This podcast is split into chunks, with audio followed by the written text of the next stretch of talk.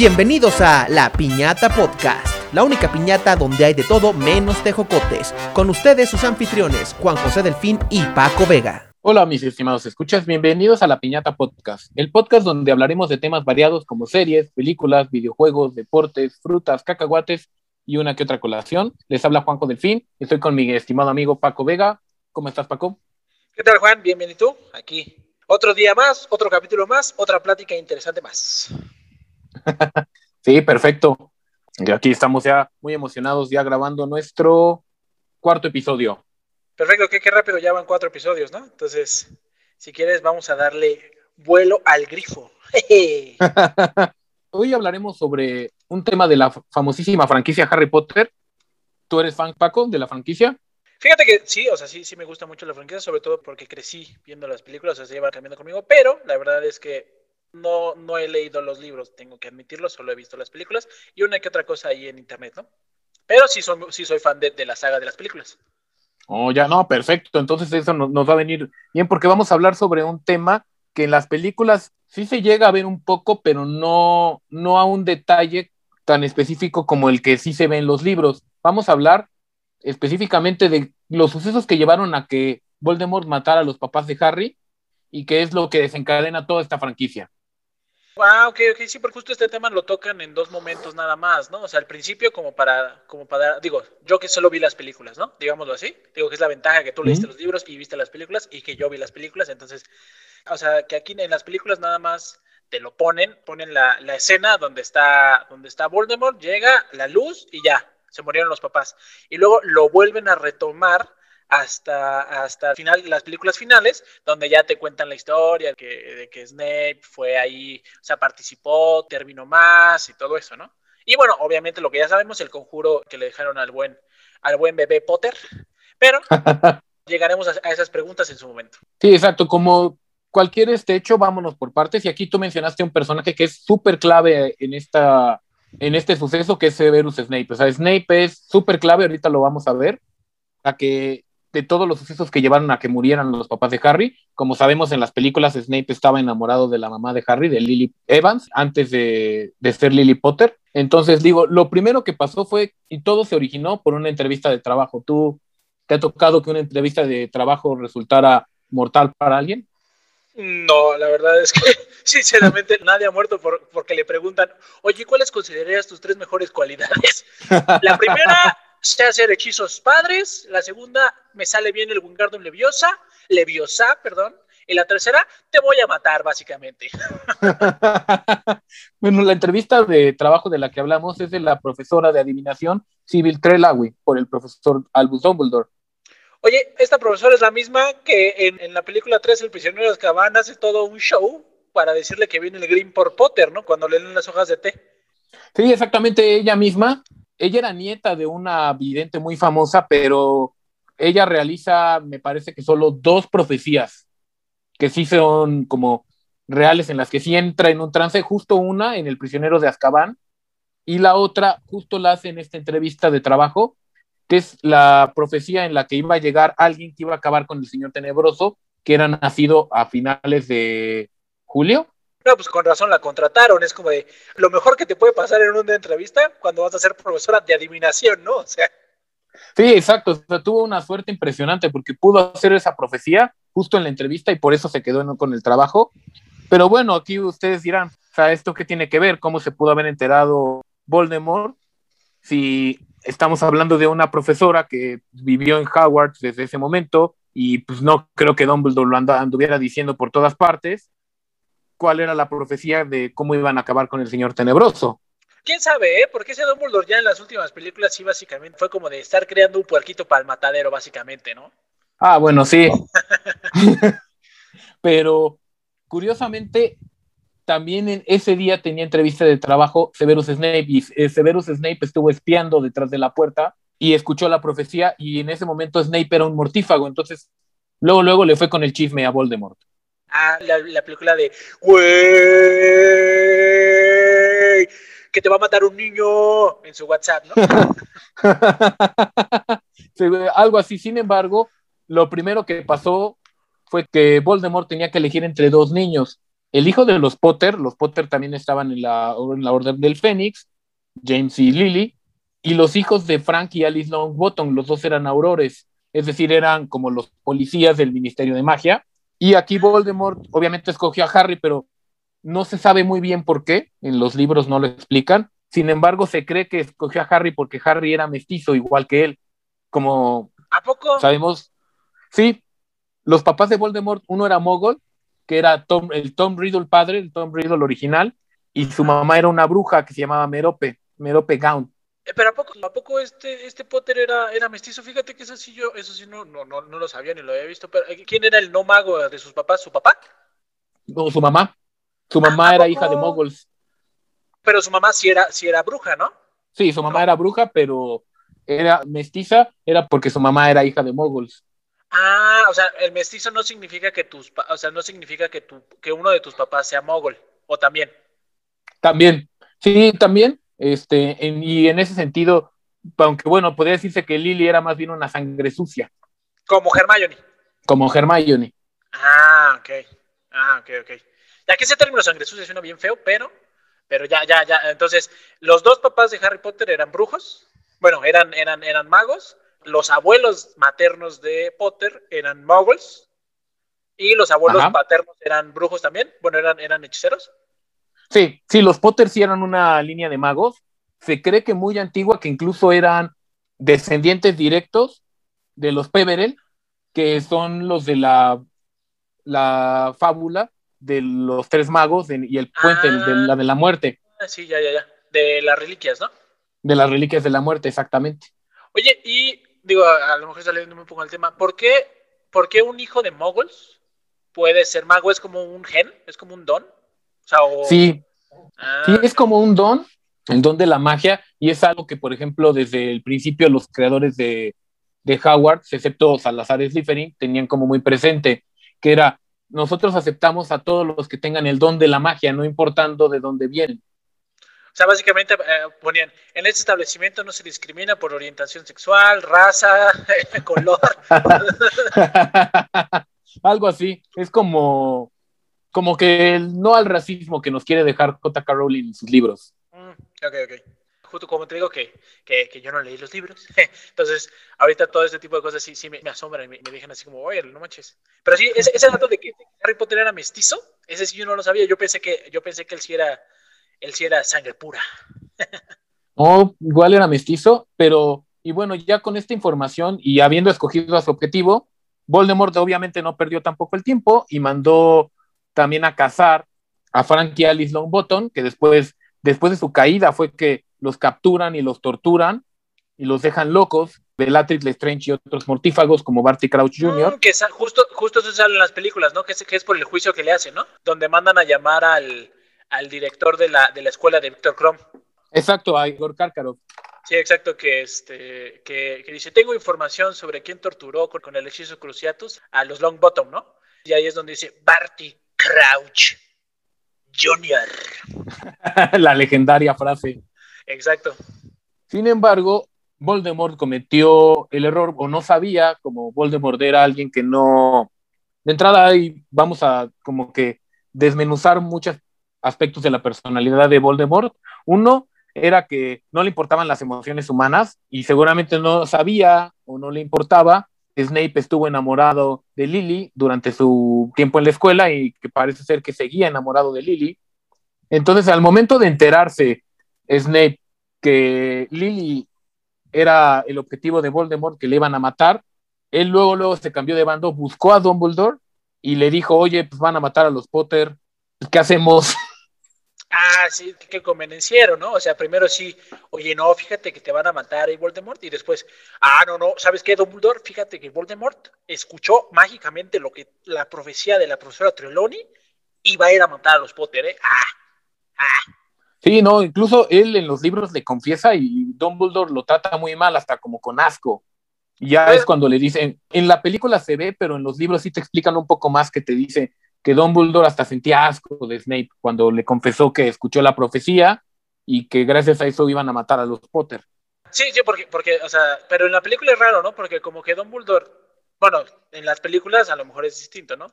porque no, no tenían tanto tiempo, pero sí en, las películas se ve nada más como que el desprecio hacia Snape, ya en la, en la película justo cuando Snape manda el Patronus para salvar a Potter, ¿no? Cuando ya llora este Snape con Dumbledore, ¿no? Que supongo que, que, ahí avanzó un poquito ya la relación y ya, pues al menos Dumbledore dijo, ah, bueno, este vato sí se cambió 100% de bando, ¿no? Sí, no, pues, o sea, eh, Dumbledore fue su principal defensor. Sí, no, pero pues también, digamos que fue su principal defensor, pero pues también se, se aprovechó un chorro de la situación vulnerable en la que estaba Snape, ¿no? O sea, conociendo su pasado y diciendo, ah, pues este vato era mortífago, pues vamos a regresarlo con los mortífagos. O sea, sí que cuida al pequeño Malfoy, sí que se entere, que me diga las cosas, pero pues que también sufra ahí en ese mundo de, de, de pura perversión y maldad, ¿no? Sí, exacto, o sea, porque Snape desempeñó su papel tan, tan bien que todavía en los últimos momentos Voldemort seguía creyendo que él era un seguidor fiel.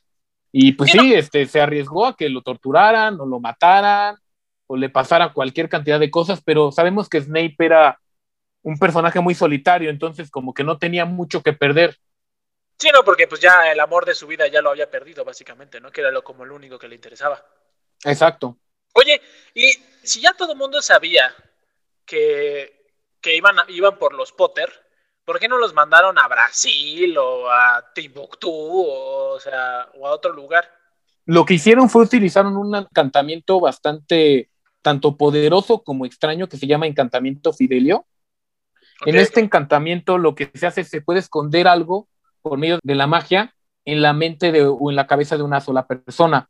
Por ejemplo, un ejemplo de este encantamiento es la casa de Sirius Black eh, de Grimald Place ves que estaba como escondida y que solamente ciertas personas podían entrar. Es justamente ese es el encantamiento Fidelio. Entonces, ah, la casa de los Potter estaba protegida por este encantamiento. Y o sea, solamente. Que, o sea, a menos de que supieras que estaba ahí o que tenía ese encantamiento, la podías ver. Exactamente. O sea, solamente si te lo revelaba el guardián de los secretos, podías este, encontrarla. Por ejemplo, en el libro 5, el guardián de los secretos era Dumbledore. Ah, no, era, era, no, perdón. En el libro 5 era Sirius Black, el guardián de los secretos. Cuando muere Sirius, se queda Dumbledore como guardián de los secretos. Y cuando Dumbledore muere, se queda Harry como guardián de los secretos de Grimwald Place.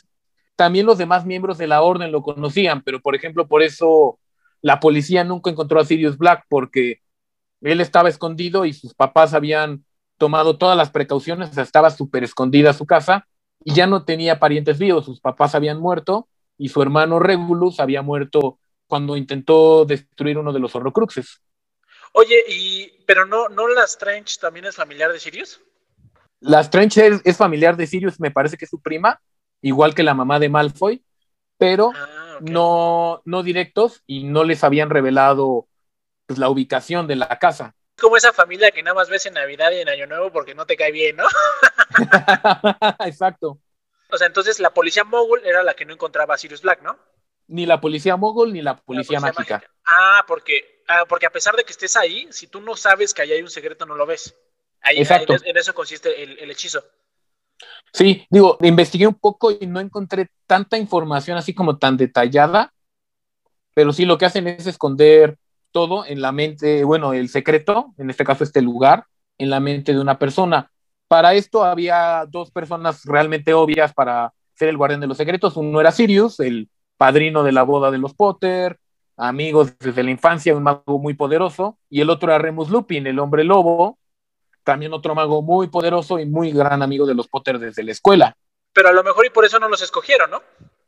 Exactamente, Sirius. porque era como esconderse a plena vista, ¿no? O sea, era tan obvio que, era peligroso incluso que los tuvieran ellos, ¿no? Porque a lo mejor los podían secuestrar y torturarlos y todo hasta que se los entregaran, ¿no? Sí, o sea, entonces lo que hicieron, y a sugerencia de Sirius, dijeron, bueno, ¿por qué no mejor le decimos a nuestro amigo Peter Pettigrew, con la gusano, que sea el guardián de los secretos?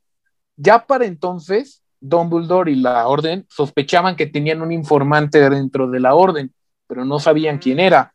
Y al final resultó que le revelaron el guardián de los secretos era este informante que era Peter Pettigrew. Que suena algo obvio porque incluso este, este Peter Pettigrew es como es este es un hat un ¿cómo se llama? un hat start, ¿no? Perdón, hat stall, que es que, que es la decisión del sombrero seleccionador tomó más de cinco minutos Y justo andaba así que si lo ponía en Slytherin o si lo ponía en Gryffindor, ¿no? Supongo que eso también les pudo haber dado una señal así como que, oye, este, este Pettigrew no es, aparte yo no confiaría en alguien que le apodan colagusano.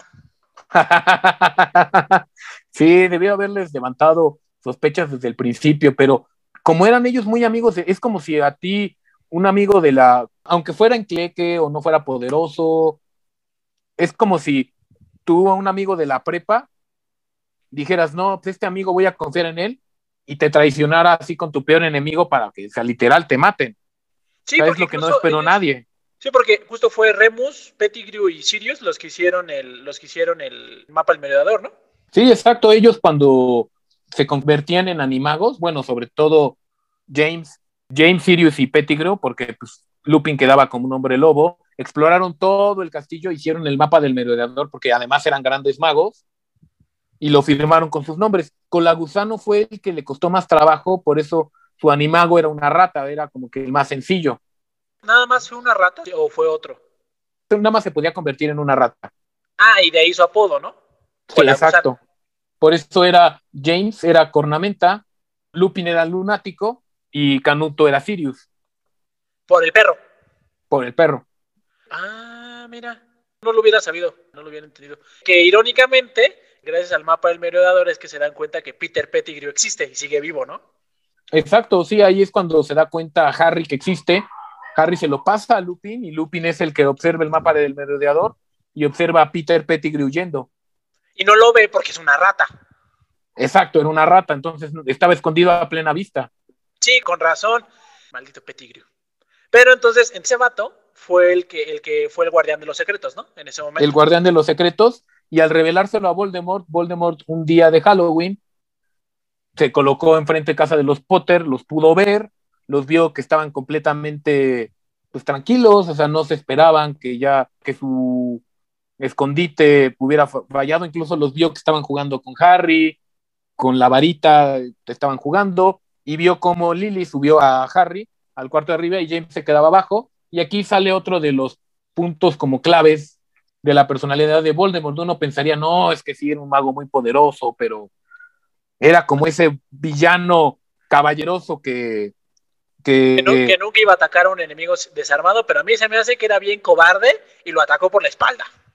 Exactamente, esa él entró, James estaba desarmado porque era como en tu casa, no vas a traer este, no sé, tu cartera o tu pistola todo el tiempo contigo y más, o el celular, porque pues, además estabas protegido, o sea, no, no es que estuvieras en una casa normal, abierta, sino estabas completamente escondido, entonces no tenía su, su no varita, tenía pero... preocupado, ¿no? Ni preparado para la batalla. Exacto. Y un punto también importante es que Voldemort dice, es que tu padre sí me intentó enfrentar y lo maté. Uno pensaría, no, pues en un duelo de varitas, pero lo que yo creo es que James se le fue a los putazos.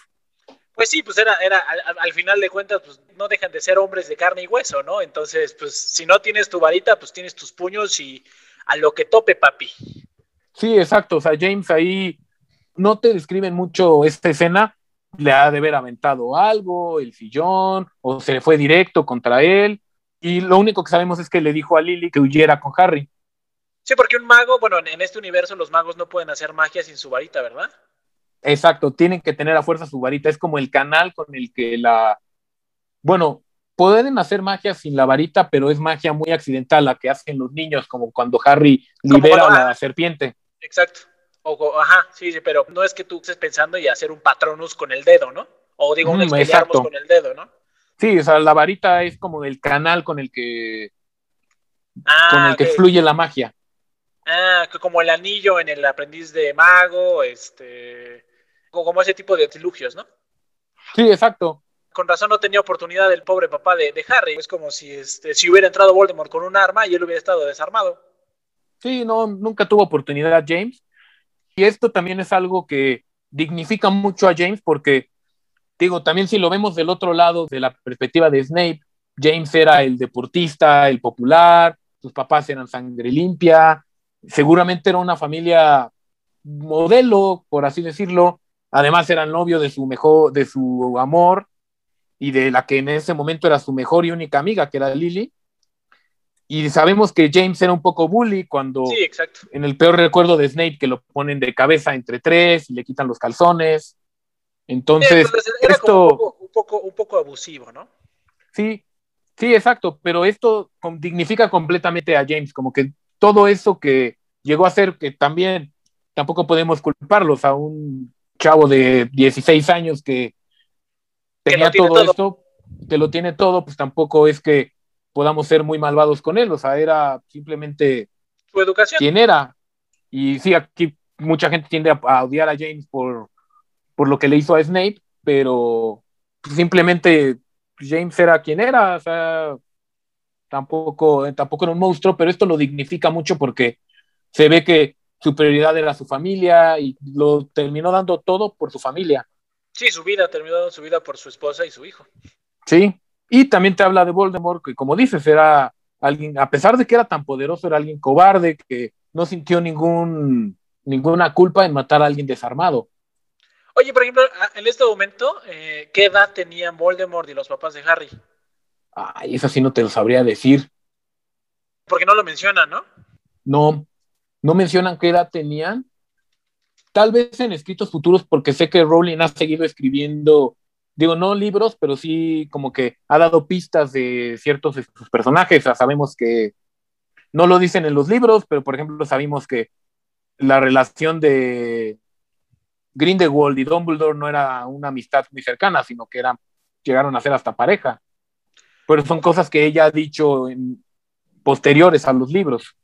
Sí, porque según esto, y en la fuente confiable de harrypotterfandom.com, mencionan que este, nació en 1960 y murió justo el 31 de octubre de 1981. Entonces, si hacemos los cálculos, tenía 21 años James Potter cuando murió. 21 años. Era un niño. Era, era más chico que yo y que tú. Sí, exacto. O sea, ya No tenía edad para tomar y ya se lo habían chingado. tuvo su hijo a los 20. Ujú. Sí, porque justo, justo ese año nació, tenía un año Potter, ¿no? Cuando, cuando murieron sus papás. Sí, Según, según harrypotterfandom.com, James Potter murió de 21 años y Lily Potter supongo que ha de haber, ha de haber muerto de más o menos de la, de la misma edad. de la misma edad. Sí, exacto. Los dos murieron de 21 años. No, pues eran unos chavitos, pobrecitos. Eran unos niños. ¿Voldemort era más grande que ellos? Sí, sí, Voldemort era más grande.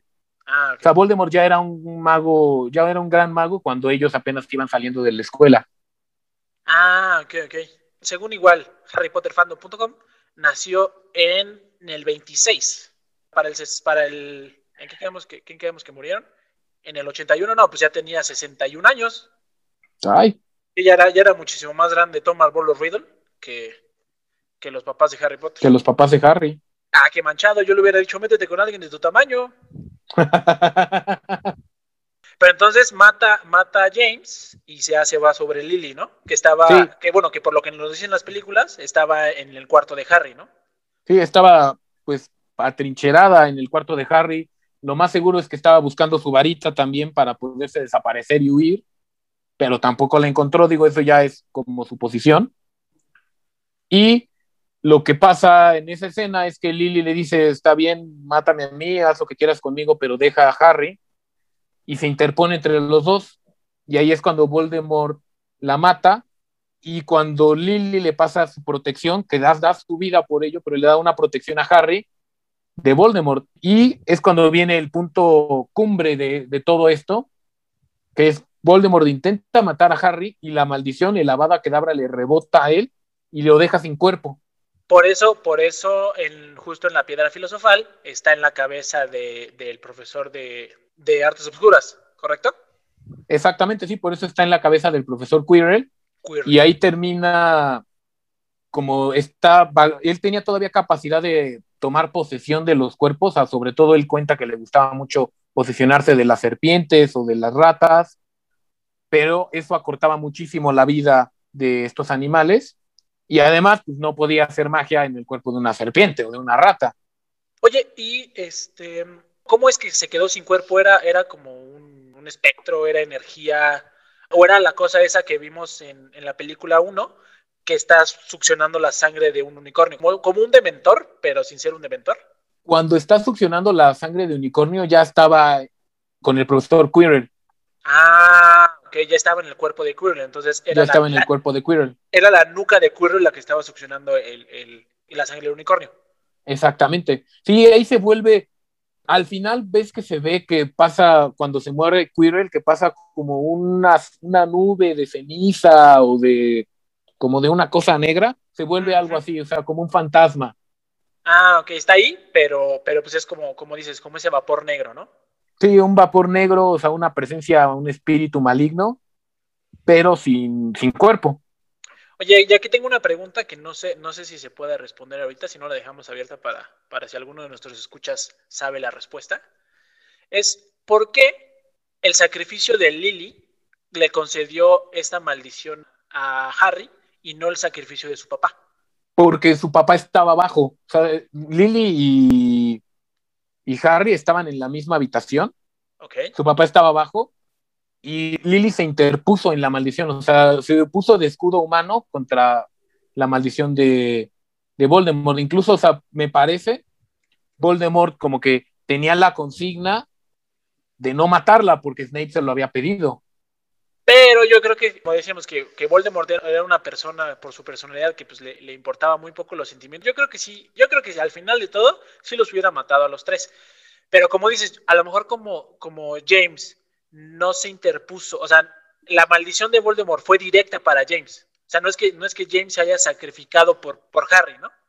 Posiblemente lo, sí lo mataron intentando salvar a su familia, pero el, el Avada Kedavra era, fue directo para él. No se interpuso entre, entre su hijo y el Avada Kedavra. Entonces, a lo mejor por eso puede ser que, que el, conjuro de Lily, o sea, el sacrificio de Lily haya desembocado en un conjuro de protección hacia Harry y no el sacrificio de James, porque James se sacrificó indirectamente porque pues, lo mataron por intentar salvar a su familia, no, no se sacrificó por su hijo.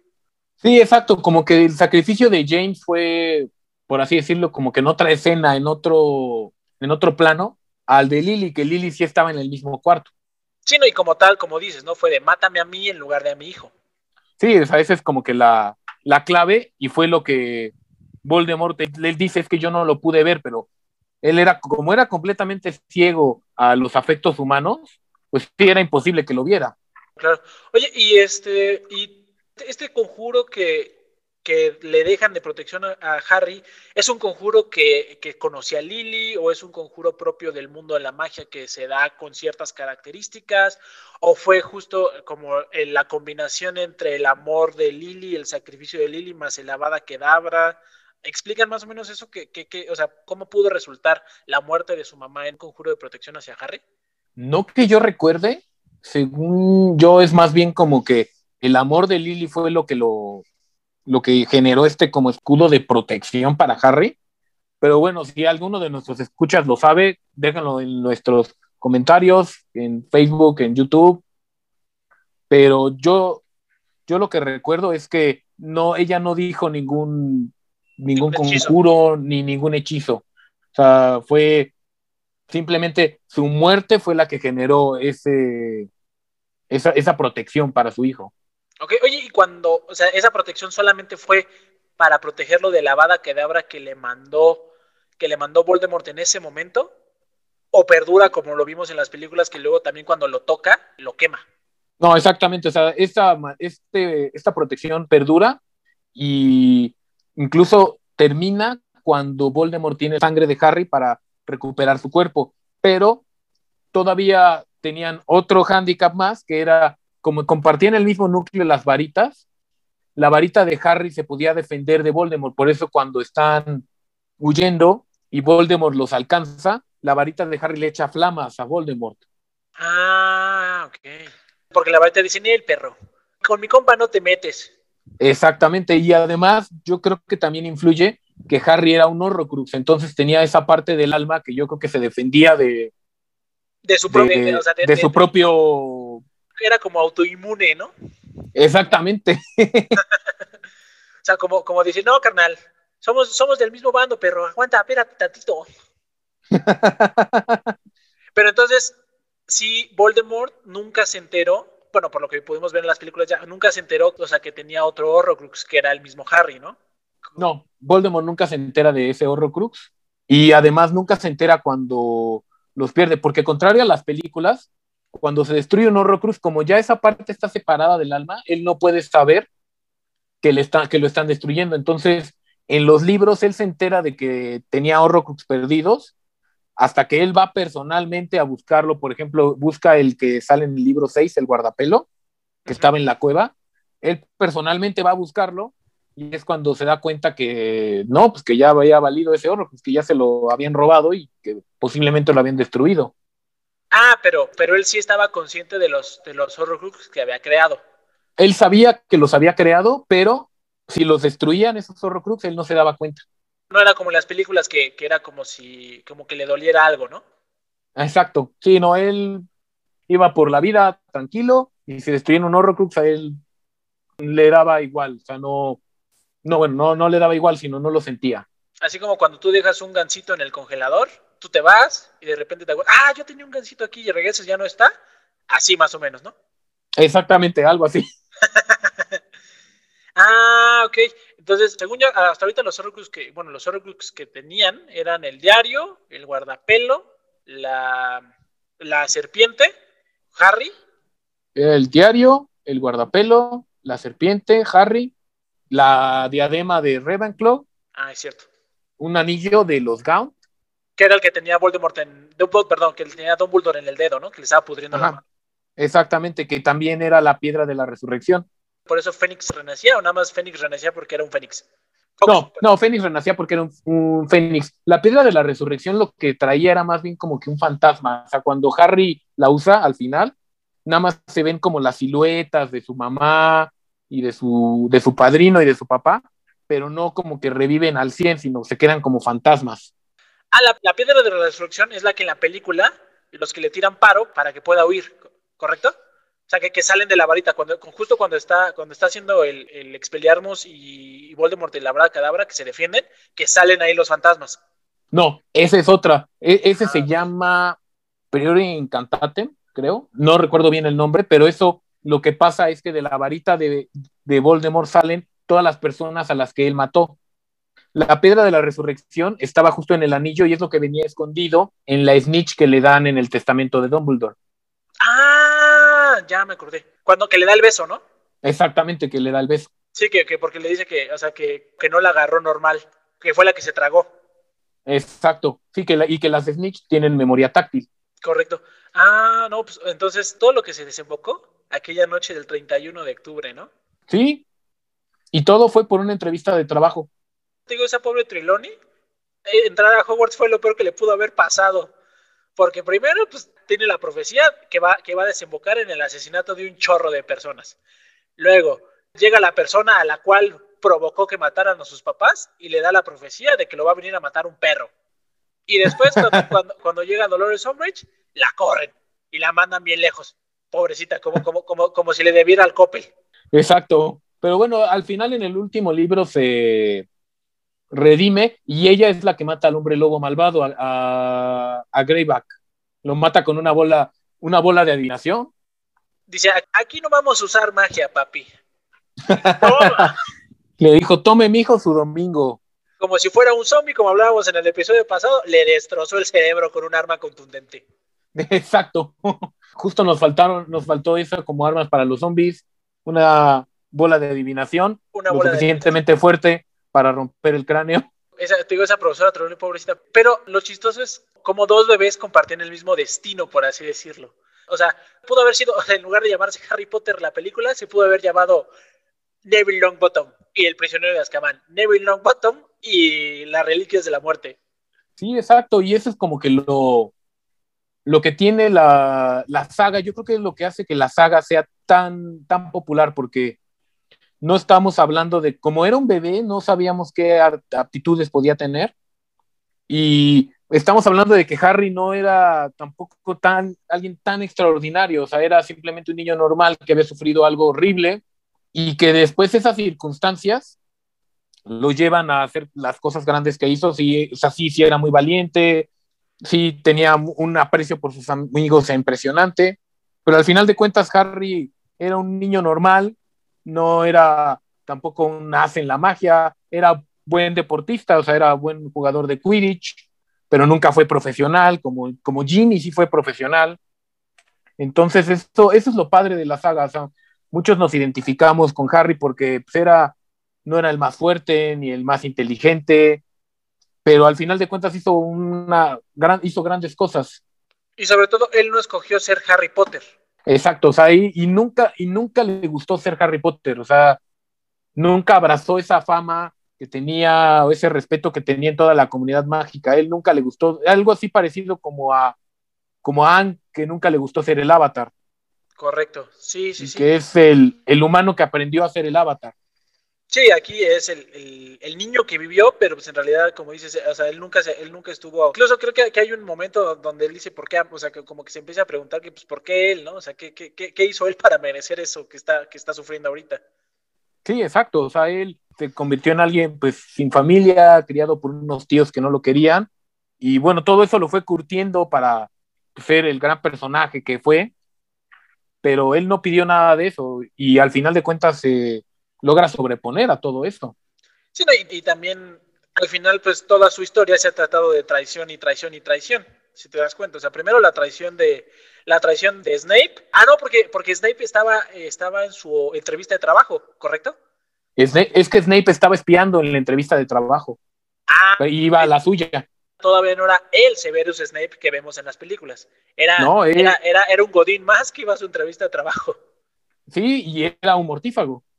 Ah, entonces ahí él, digamos que no traicionó a nadie porque pues, no, no le debía lealtad a Dumbledore. Entonces, al primero que, la primera traición que existe es de Snape hacia Voldemort. Podríamos decir que, que primero Snape traicionó también a Lily porque también, por ejemplo, le dice Dumbledore, recuerdo, en el libro que le dice, pues a tú, ¿quién, ¿a quién esperabas que escogiera? A los Longbottoms. A los Longbottoms, yo.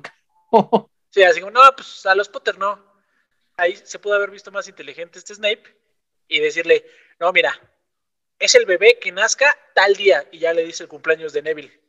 En lugar de decirle a finales de julio, pues es que también, o sea. Fue muy, lo dejó muy abierto. Sí, le, faltó, le faltó echarle coco al Snape. Si le hubiera dicho, mira, es el hijo de los Longbottom. Ya, ya. Y ya, no hay películas, no hay libros, no hay nada. Nada. Hubiéramos perdido hubiéramos perdido una gran historia. Exacto. O, o viviríamos como en la obra de la siguiente, la siguiente entrega de Harry Potter, ¿no? La, de, la del niño maldito, que es la obra de teatro, que es lo que hubiera pasado si Voldemort hubiera ganado. Sí, sí, con Draco siendo el máximo exponente y pues sin muchos de los personajes que amamos y, y respetamos.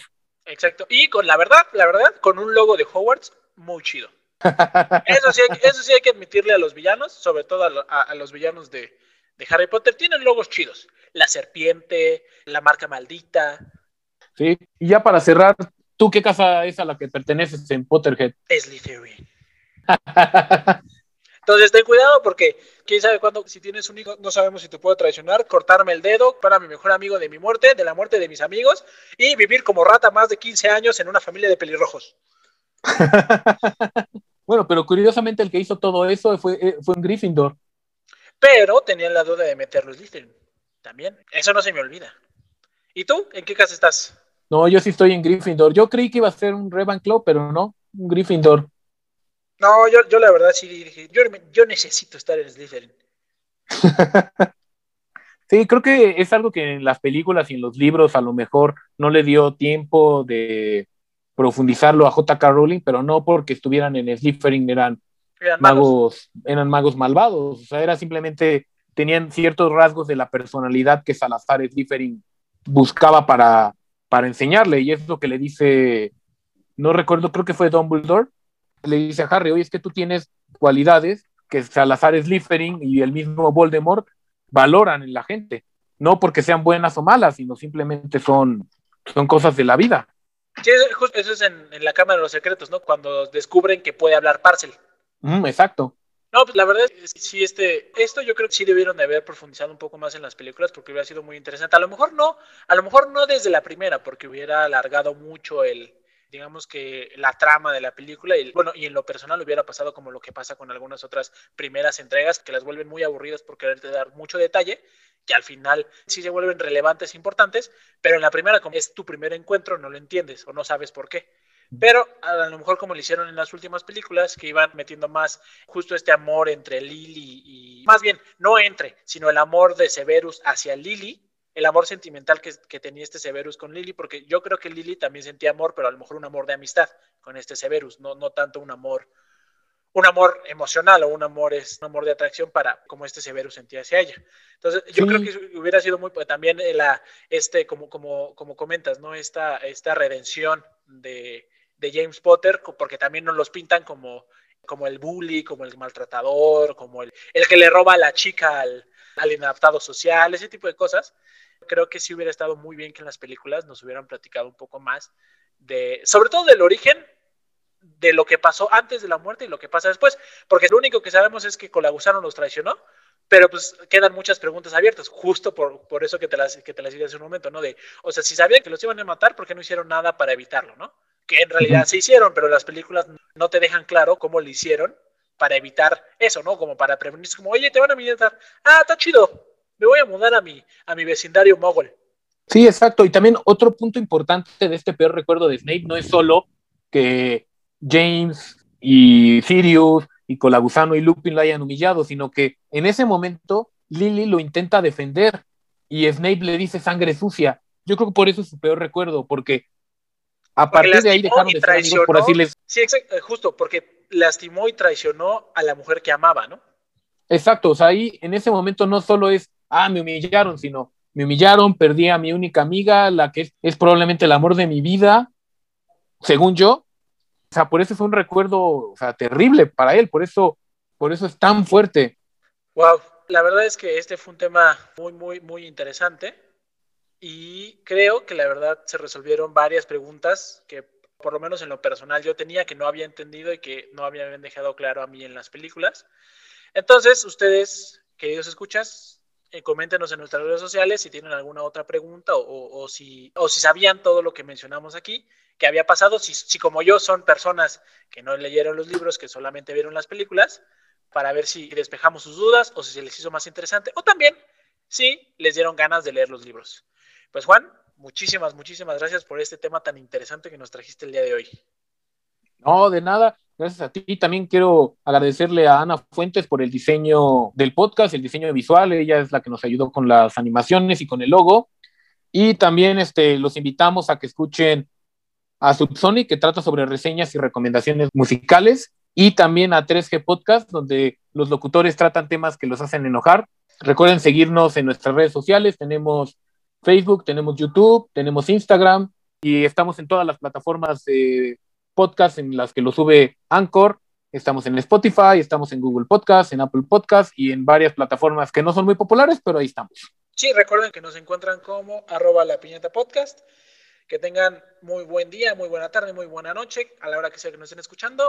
Recuerden que somos la única piñada donde hay de todo menos tejocotes. Bye. Bye. Muchas gracias por escucharnos. Síguenos en Facebook, Instagram y YouTube o en tu plataforma de podcast favorita. Subimos episodios nuevos todas las semanas.